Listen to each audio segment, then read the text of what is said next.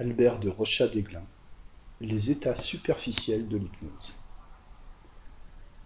Préface. L'éditeur de ce livre m'avait offert de réimprimer le mémoire sur les forces non définies que j'ai publié en 1888 et qu'on ne peut plus se procurer aujourd'hui.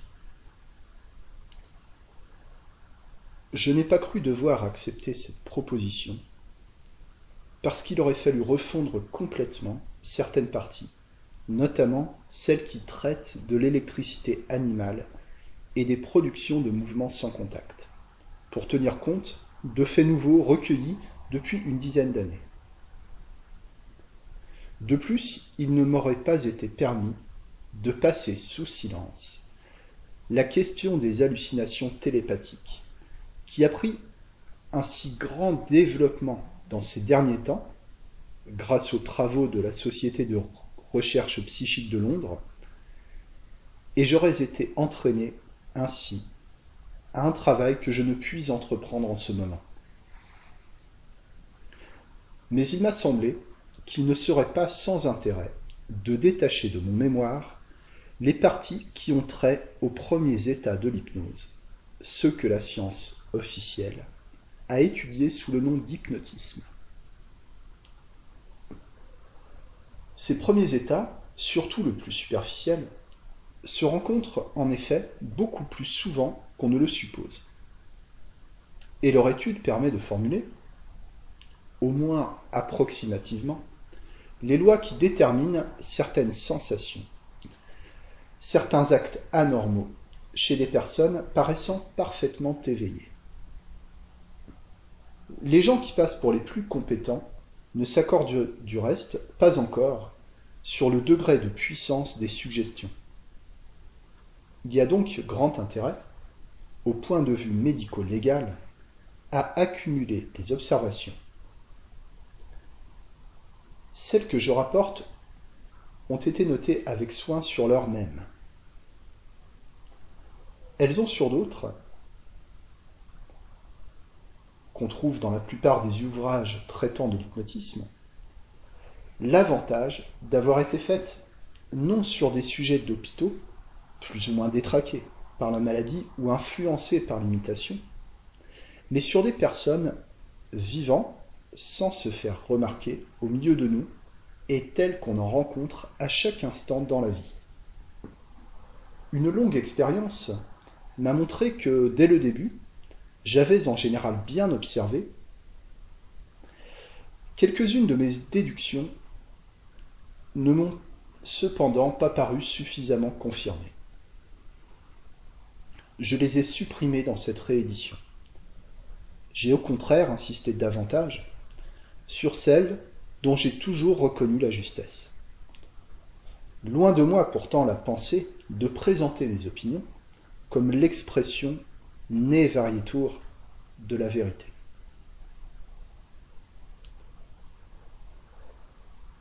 Les gens qui n'ont étudié que dans les livres sont trop portés à considérer comme absolues les lois formulées par les manuels.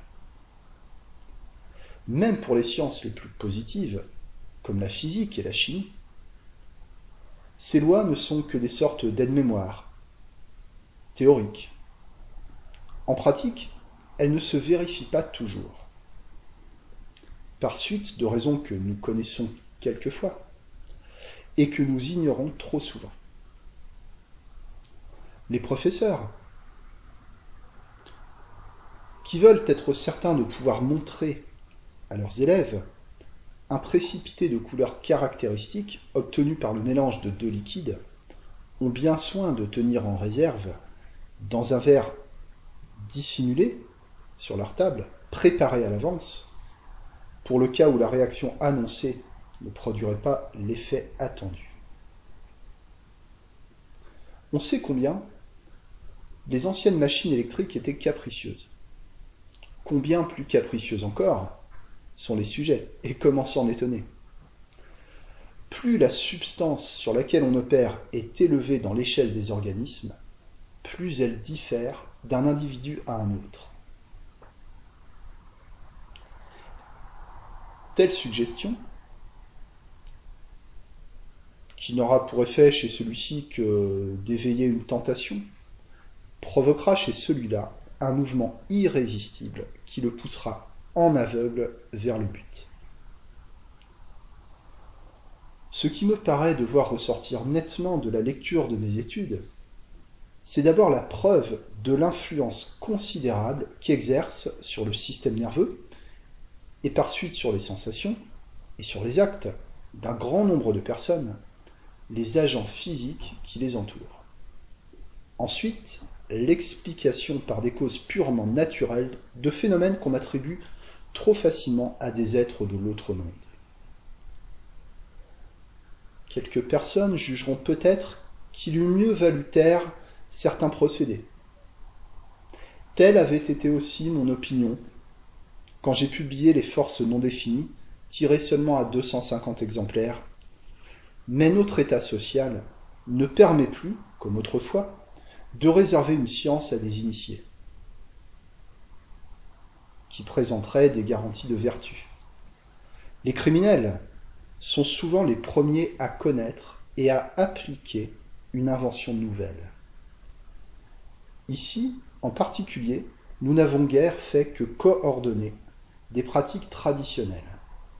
Chez les sorciers, nos seules découvertes, celles qui suffiraient à justifier l'étude de l'hypnose auprès des esprits timorés, ont précisément pour résultat de s'opposer aux suggestions coupables et de permettre d'en reconnaître les auteurs en admettant même qu'elle n'ait pas toujours l'efficacité que nous leur attribuons, la crainte seule de la possibilité de leur réussite arrêtera vraisemblablement autant de crimes par suggestion que la crainte de l'expertise chimique arrête d'empoisonnement.